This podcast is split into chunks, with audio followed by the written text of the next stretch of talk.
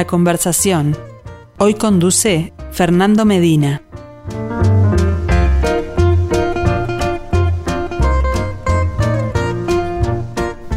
Saludos para todos, ¿cómo les va? Bienvenidos a La Conversación. Miércoles, el día en que aumentamos el catálogo de artistas que exponen en nuestro ciclo Arte UI en perspectiva. Esta semana, esta semana, bueno, los invitamos a conocer otra experiencia, otra palabra, otra mirada del mundo del arte. Hay claramente una marca temática.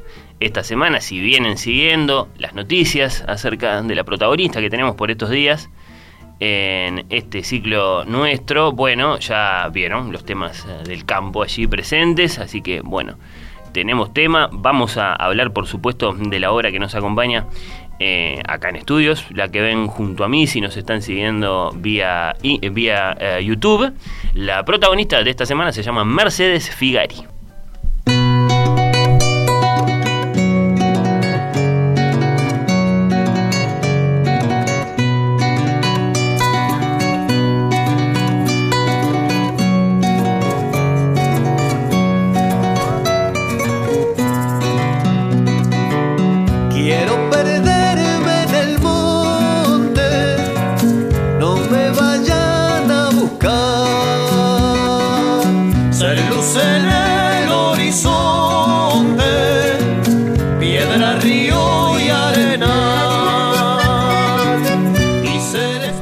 Mercedes Figari tiene la amabilidad de acompañarme acá en estudios. Bienvenida, muchas gracias por visitarnos. Bueno, muchas gracias a ustedes por invitarme, por recibirme. La verdad que muy contenta y muy agradecida por esta oportunidad. A ti, Mercedes, eh, me parece que está muy bien que lo contemos. Eh, te une un, un, vínculo muy especial con En Perspectiva, con En Perspectiva precisamente y su mirada eh, al campo. Me gustaría que, contemos eso y entonces, bueno, cómo te llega la invitación y cómo la has estado viviendo estos días. Y por supuesto si te llegaron comentarios. sí, por supuesto, yo eh, ahora en estos días, después que, que empezaron a circular las imágenes y bueno, los, links para mirar los dibujos, hice un posteo en mi Facebook y puse que era este, lo, más que tenía que hacer era agradecer a muchos y al espacio y sobre todo a mi esposo, que es en realidad el vínculo que me trae acá a través de Conexión Interior. Este, él es el que eh, mostró por primera vez algunas de mis cosas porque coincide que él sale en conexión interior desde el mismo lugar en el que yo hago mis, mis dibujos y una vez fue medio casualidad que quedaron ahí atrás y bueno, y en realidad después se hizo un poquito un hábito y siempre había un dibujo mío y bueno, y recibí la invitación y aquí estoy. Bueno, estamos hablando de, Gustavo Gariboto, por supuesto a quien eh, los oyentes de En Perspectiva conocen muy bien. Y entonces eh, llegó la invitación y ¿qué te pareció? Sí, está bien, vamos a, exponer eh, mis obras en, un estudio de radio. ¿Te pareció bien? ¿Te gustó enseguida? No, primero ah. le dije que ni loca. ah, bueno. no, en realidad, un camino allí. Más que nada porque yo eh, es un hobby que tengo, o sea, en realidad no el arte no es la parte principal de mi vida, o sea, me dedico a otras cosas, ha sido algo que he hecho más bien ocasionalmente antes, ahora en esta etapa estoy tomándolo con otro con otro tenor, digamos, y en realidad esta invitación también me ha hecho mirarlo de otra manera porque he tenido un montón de comentarios, de repercusiones. Ya, las tenía un poquito de antes, desde que empecé a mostrar lo que, lo que hacía, pero hasta ahora era muy de tanto en tanto que hacía algún dibujo, en general para regalar, o sea, me gusta dibujar desde siempre y lo hice desde siempre, pero ya te digo, en tiempos muy, muy marginales y, y, en general para regalar y la mayoría de las cosas que hice ni siquiera tengo fotos, o sea, andan por ahí. Bueno, bueno, eh, viene muy comentada, muy elogiada eh, esta exposición, por ejemplo, si se asoman ahora a la publicación que hicimos a comienzos de la semana en Instagram, van a ver eh, los comentarios. Digamos, la, la, impresión que causaron tus, tus, tus, imágenes, tus gauchos, tus caballos, tus, tus estampas camperas, ha sido unánimemente buena. ¿Estás de acuerdo? ¿Lo, lo, lo, lo, lo valoraste así? Lo, estuve mirando, por ah. supuesto, y, muy, muy gratificante. La verdad que es, lindo que a uno le, le hagan esas devoluciones este, tan elogiosas. Pero también me pone muy contenta que esos temas eh, sean valorados y que sean este, aplaudidos, digamos. Este, yo creo que dibujo también lo que siento, lo que quiero, lo que admiro, lo que me gusta. Entonces que, que mis dibujos reciban esa devolución, más que para mí, también lo entiendo como una este, reconocimiento a esas cosas que dibujo, que son nuestra cultura, nuestras tradiciones, el campo. Ahí está. Gente que admiro profundamente. Bueno, bueno, eh, ya te voy a ir preguntando por algunas de esas cosas que vas, que vas eh, dejando caer allí, pero para conocerte bien a ti y, y, entonces este vínculo tuyo con el campo, ¿dónde naciste, Mercedes? Nacer, nacer, nací en Montevideo, porque... Mirá. Este, mi, mi, bueno, mis padres, eh, nosotros somos cuatro hermanos, tres nacimos en Montevideo, solo una de mis hermanas, que mi mamá no llegó, nació en Durazno, pero los demás nacimos en Montevideo. Pero cuando yo nací, que soy la más grande, mis padres vivían en el campo y prácticamente enseguida o sea, vino a tenerme y se volvió a su casa, que era en el campo, y ahí viví hasta los ocho años. Casi un tecnicismo haber nacido en Montevideo. Totalmente. ahí está. Sí, sí, sí, sí, una circunstancia. Crecer, creciste. Crecer, crecí en el campo hasta los ocho años, viví mismo en el campo y después... ¿En el departamento de...? En el departamento de Durazno. Ahí está. En una zona bastante cerca de Durazno, este, unos 15 kilómetros más o menos, ahí sobre el río Xi. Este, pero un lugar también bastante, si viene cerca, bastante adentro, o sea, no sobre el camino, digamos. Este, y bueno, y desde ahí hice los dos primeros años de escuela, fue bastante complicado. ¿Rodeada de qué? ¿Qué, qué, qué, te acompaña en tu memoria de todo, de todo, de todo aquel Rodeada de naturaleza, de animales, de caballos. Digo, ahí está, sobresalientemente. No sé, si, si aprendí a caminar primero o andar a caballo primero, pero ahí, ahí, o sea, el recuerdo que tengo de mi infancia es eso, es eh, afuera, con los perros, con los caballos, con mi hermana. O sea, viví mucho con mi hermana que me sigue a mí. Si bien somos cuatro, después hay un poquito de distancia ahí. Y con la gente que trabajaba tengo ese privilegio de que en realidad era un lugar donde las personas que trabajaban teníamos un vínculo muy estrecho este, con mi padre, sobre todo el, que era el capataz de ese campo, que había nacido ahí, se crió con mi padre, entonces era como uno más de la familia, y eso me permitió vivir muy de cerca este, la vida de las personas que trabajan en el campo y eso creo que también es una de las cosas que me ha marcado y que de alguna manera se refleja en las cosas que dibujo. Esa compenetración, sí. Eh, hablando de tu familia, evidentemente puede generar curiosidad entre nuestros oyentes eh, que te llames Mercedes Figari. ¿Hay algún vínculo tuyo, Mercedes, con el gran eh, abogado y artista? Abogado, artista y pensador. Bueno, ni que hablar. también. Eh, sí. Eh, está la obra, digamos, eh, visual de Figari, pero están los libros. Están los libros y las propuestas que son súper, súper este, innovadoras para su tiempo y súper vigentes y es una de las cosas con las que me reconozco mucho también. Bueno, por lo pronto lo conoces, lo valorás, a ver ahora. Mucho, mucho. En realidad, este, de, la familia sí, vínculo de parentesco tengo, él era hermano de mi bisabuelo. Ah, y está clarísimo. no es un vínculo de descendencia directa, pero sí es un vínculo familiar, digamos. Este, y en mi casa siempre ha estado, por supuesto, presente como, como figura. Y para mí, que siempre me gustó dibujar... Tío bisabuelo. Tío bisabuelo. Ahí está. Fue siempre también un poquito un, peso, ¿no? O sea, uno, o sea... Llevar ese apellido. Oh, y sí, eh. sí. en tanto que artista. se ha hecho difícil. ¿Está presente eh, allá en tu casa, por lo menos, no sé? Sí, por supuesto, está presente. O sea, no, no, no, hubo nunca ningún cuadro auténtico, claro. pero sí siempre han habido cuadros en mi casa, o sea, sus imágenes están desde que me conozco, y libros y fotos, y muchas. Y, en, y en la conversación, por supuesto, siempre presente. Bueno, eh, las eh, noticias biográficas que tenemos de, de ti, Mercedes, son que, bueno, eh, vos mostraste, digamos, esta, esta inclinación por lo artístico relativamente temprano, pero después, bueno, ¿acaso el campo te llevó a la profesión de, de ingeniera agrónoma, inevitablemente? Sí. Sí, sí, dije que iba a ser ingeniera agrónoma, siempre digo, me lo acuerdo, estaba en sexto año de escuela y la maestra preguntó qué, iban a hacer cada uno y yo dije que iba a ser ingeniera agrónoma y la maestra me dijo... ¿Ya sabías lo que era ser ingeniera agrónoma? No sé, pero lo dije y la maestra me dijo no es una profesión para mujeres, eso me lo acuerdo, oh. o, por lo menos viste que los recuerdos también, este ya lo dijo este García Márquez, la vida no es la que uno vivió, sino como uno la recuerda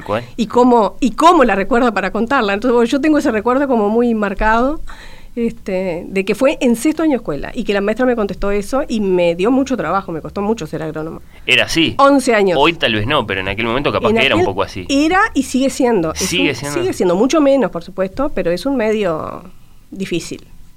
Es un medio difícil. Para, y, yo Pero quiero decir, son más comunes ahora, eh, Hay mucho más cantidad de mujeres agrónomas, por supuesto, y, y el, eh, trabajando también, o sea, por supuesto que hay un abismo, se ha progresado mucho, pero sigue siendo un ambiente difícil para desempeñarse como agrónoma, o sea, se trabaja, pero como técnica profesional, digamos, independiente, sigue siendo un medio árido.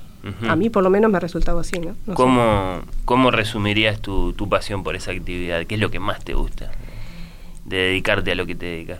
En realidad me dedico a cosas muy diferentes porque yo eh, fui como agrónoma, fui docente de la Facultad de Agronomía muchísimos años, formé muchos agrónomos, tengo un montón de colegas con los que hoy trabajo y me relaciono, que en realidad fueron, mis alumnos, y tengo un buen trato con ellos.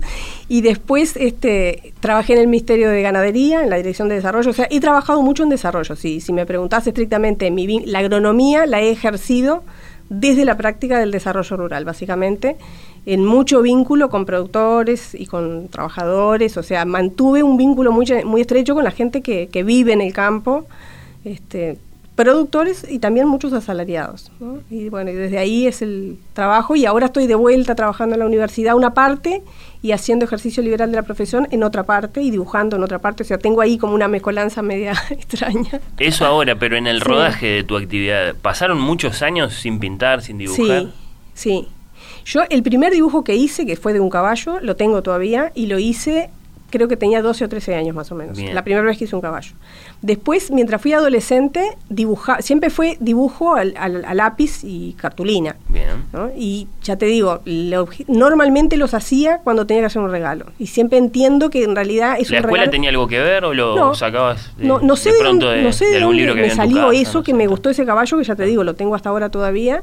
Este, y siempre me gustaron los caballos. Dibujé básicamente eso. Dibujo otras cosas también, pero en general es lo, que más me gusta hacer. Una pregunta que se impone cuando me hablas de dibujar caballos es eh, si los dibujas de memoria. No, los dibujo de copio fotos, imágenes, o sea, hasta ahora eso es uno de los desafíos que tengo por delante. O sea, estamos y lo estamos por instrumentar en el taller donde estoy ahora. Una de las cosas que vamos a hacer es empezar a hacer dibujo, digamos, de copiando de la naturaleza. Porque llevas contigo mm. tantos recuerdos, tantas imágenes de, ellos, de estar con ellos, de observarlos, que, de algún modo es difícil. están ahí. Te digo, me preguntaste si mucho tiempo no dibujé, te dije que sí. Toda la época que estudié para agronomía y todo el tiempo que trabajé y que tuve las nenas, y tengo cuatro hijas, este tiempos muy difíciles para encontrar momentos para hacer eso, entonces eh, tuve un tiempo largo que prácticamente creo que no hice nada, este, ha sido como en el último tiempo que ahora las nenas están más grandes, o tengo menos demanda de tiempo en eso, y a su vez que me cambié de trabajo y ahora tengo un trabajo más parcial. ¿Pudiste volver? Ahora, en realidad ahora me lo tomé en serio. y ahora estoy como en una nueva etapa, creo que el arte llegó finalmente. ¿Qué significa tomárselo en serio respecto de lo anterior? Eh, en el sentido de que antes era un hobby y, mi profesión era la agronomía y el trabajo y la familia y eso lo hacía en tiempos marginales. Tomármelo en serio es, hacerme el tiempo para, formarme, para empezar, por eso empecé a ir al taller también, este, porque nunca había estudiado nada. Había hecho intentos, porque fui a varios talleres que traté de, de aprender, nunca pasé más de dos o tres clases. La primera vez que, me sostuve en un taller donde estoy ahora, que hace va a ser un año ahora que estoy yendo. Este, y bueno, es, eso, es hacerme el tiempo para mí y para eso, es lo que digo, tomármelo en serio.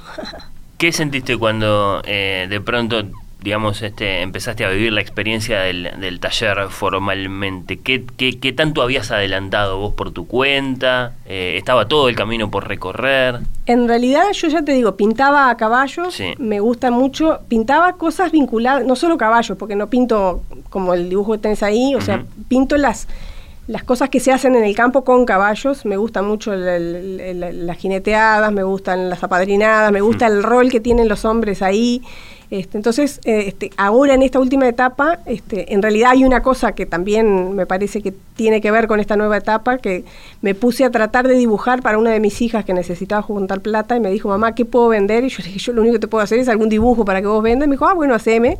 Y empecé a tratar de ir a clase para perfeccionarme, para que ella tuviera mejores productos para vender. Y en realidad ella juntó su plata por otro lado y yo descubrí que en realidad me salía mejor de lo que creía y bueno, y llegué finalmente. Oh, ¿Te sirvió la motivación? De me sirvió la motivación sin duda. Este, y en realidad me di cuenta que los caballos me salen, pero las personas no. Ah. O sea, las caras de las personas me daba bastante más trabajo y no me quedaba conforme.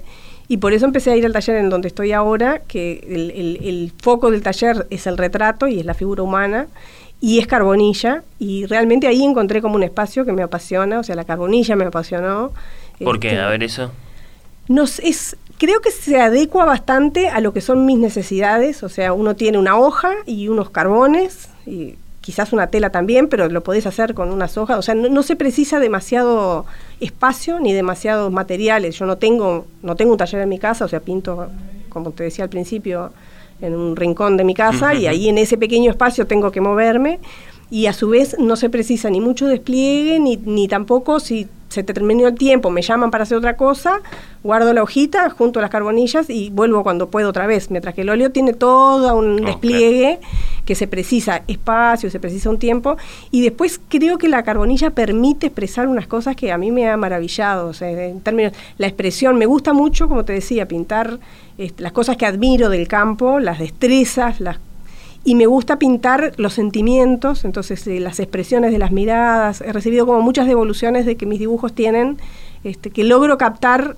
gestos, ya sea en las miradas o mismo en la actitud corporal de las personas, y eso me parece que la carbonilla lo permite de una manera maravillosa, me encanta. El que mira ahora eh, tu cuenta de Instagram, mm. Mercedes, se encuentra con las carbonillas, con las acuarelas, con algunos óleos también. En realidad ya has tenido tu, tu, tu, ancho de movimiento, es decir, probar distintas cosas. Sí, eh, el óleo fui a, un par de clases en dos talleres y aprendí cómo a prepararlo y con eso me he manejado. O sea, a mí lo que me sale es dibujar. Yo armo el dibujo, este, que es la base, y después arriba le he puesto color. Creo que ahí tengo que aprender, o sea, tengo como en el horizonte perfeccionarme un poco. La acuarela me dio por probar, porque no sé, quise, hay acuarelas en todas las casas y agarré unas acuarelas y hice, eh, pinté, me gustó, también me gustaría aprender.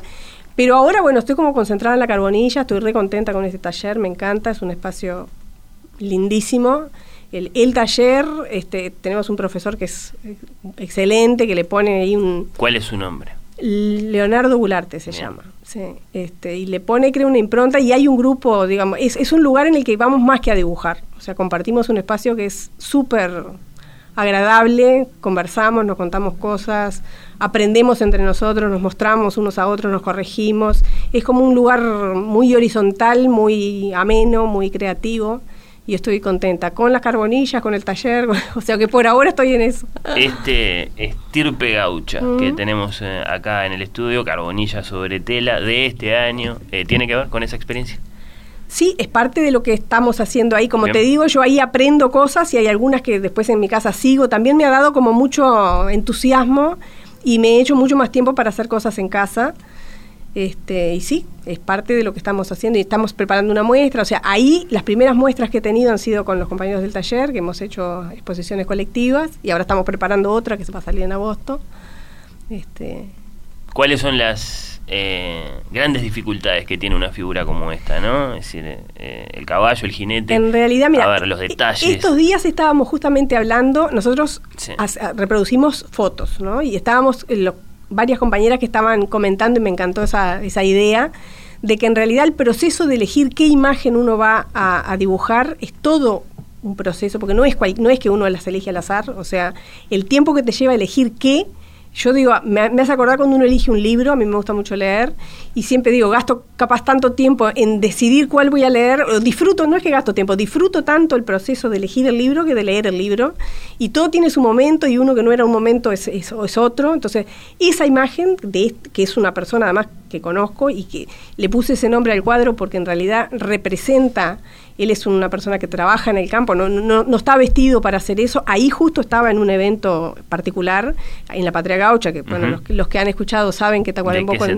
tiene mucho con la Patria Gaucha, bueno, era un ruedo de jineteadas en Patria Gaucha, él era apadrinador, este, y bueno, ese año ganó el primer premio además, pero a mí el día que vi ese, dibujo, hace mucho que lo tenía en la mira, me parecía que, tiene como, una potencia la imagen de, lo que y un desafío para dibujarlo además, ¿no? Para, justamente para poder captar el movimiento del caballo, la fuerza de él en la forma en que está sosteniendo la rienda, la cara, la mirada, no sé, me, transmitió una cosa increíble y además Miguel, que se llama este señor, el año pasado tuvo un accidente muy, muy grande, casi se murió, este, em, estuvo en CTI ¿En uno de estos frances? No, trabajando. o ah, sea, no, no, no trabajando en, una estancia donde él era trabajador.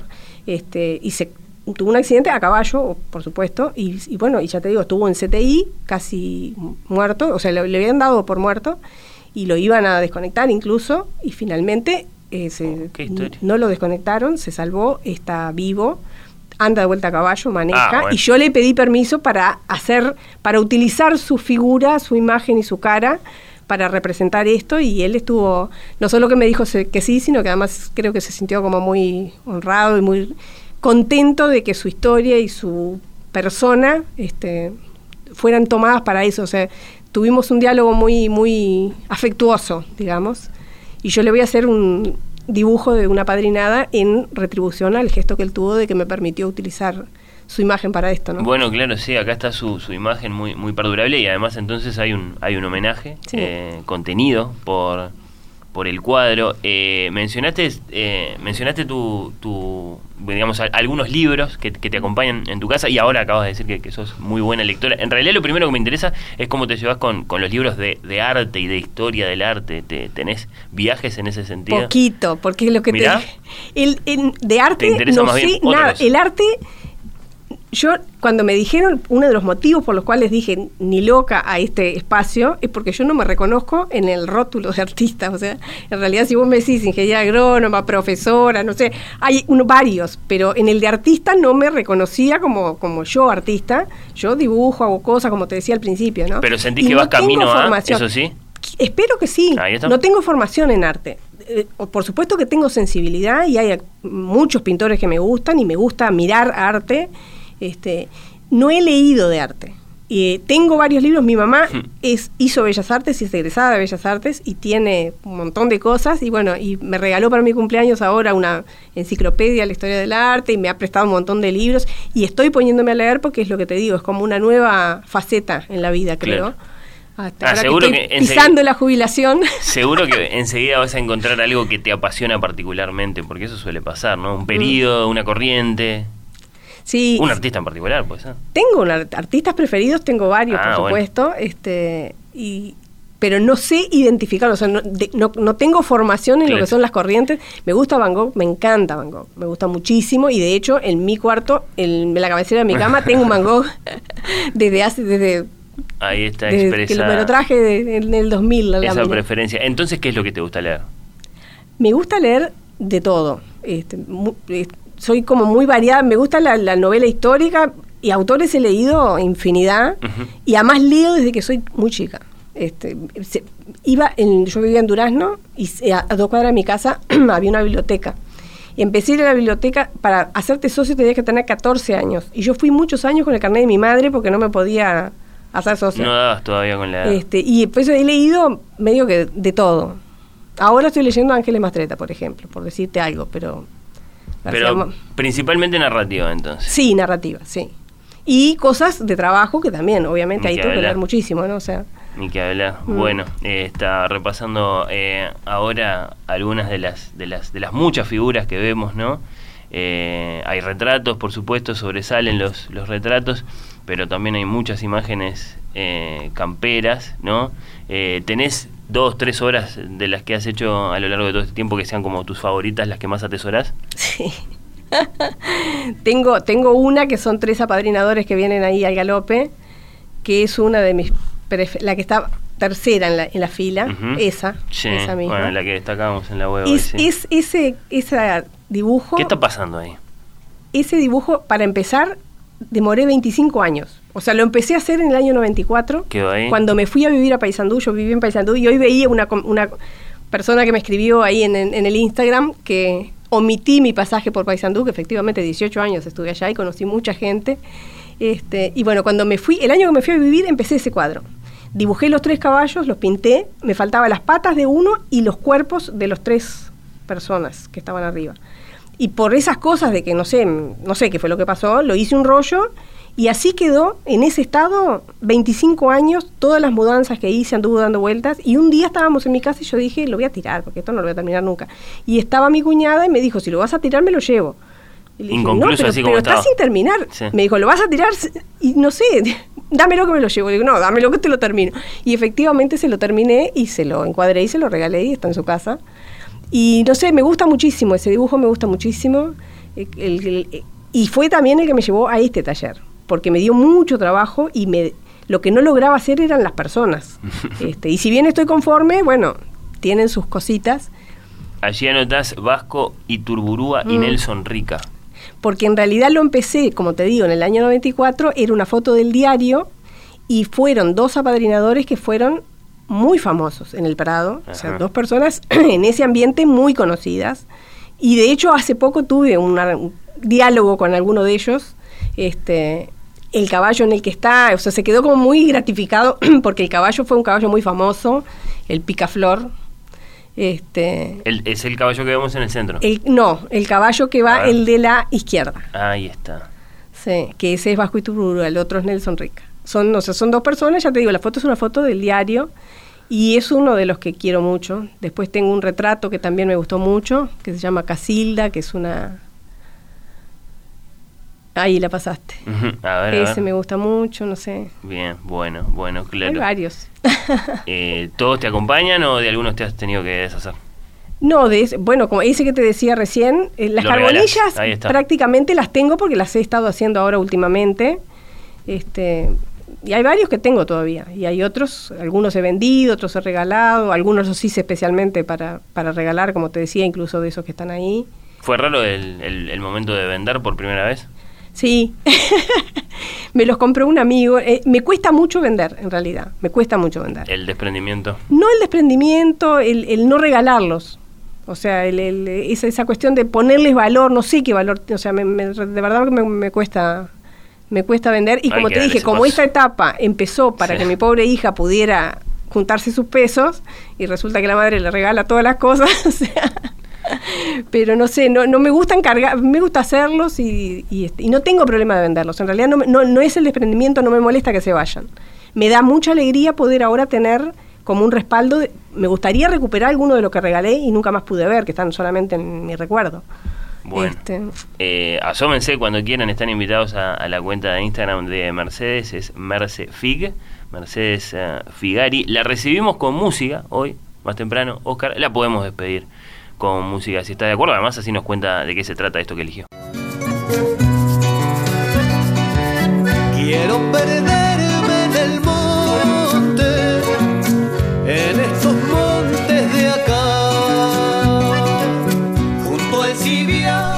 Está dicho algo que podrías decir vos ahí, quiero perderme en el monte. me costó mucho elegir, Sí. elegir una canción, es muy difícil, ¿no? Pero Es otro, es otro mundo que, que te interesa y que, que Sí, sal- que salís gusta. a conocer Pin- todo el pinto, el de la pinto con música, Ah, me gusta me gusta mucho escuchar, me gusta mucho el folclore en general, me gustan muchas músicas diferentes porque también en eso, así como te digo, como leo cosas distintas, también escucho músicas diferentes, pero el folclore es como mágico para mí y siempre digo, me toca el alma, o sea, tiene algo que incluso cuando estoy mal, esos días que ando, es, es lo que me saca de cualquier pozo, de cualquier cosa, o sea, es, Ujú. es como magia. Y hay esas voces favoritas. Y es- este, este, este, esta copla alta es, es uno de los favoritos sin duda. Este, y bueno, y esa canción me parece que de alguna manera refleja eso que te digo, de que me gusta, este, soy bastante introvertida, me gusta, como te decía, este espacio no, no es lo mío, o sea, sí. el monte, la naturaleza y eso que dice ahí, que la agüita me guía al fondo del manantial para encontrar las raíces de nuestro pueblo ancestral. O sea, me gusta mucho eso de que en realidad representa un poco lo que a través de la pintura también busco, ¿no? que son las raíces, que es todo, todo eso, nuestro pueblo ancestral. Entonces, bueno, finalmente me decanté por esa, que me gusta mucho. Bueno, Mercedes Figari, artista uruguaya, ella todavía no se siente muy cómoda con la palabra, pero bueno, será cuestión de tiempo nomás. Un placer conocerte, gracias por haber venido hoy. Gracias a ti por la entrevista, un placer realmente. Quiero perderme en el monte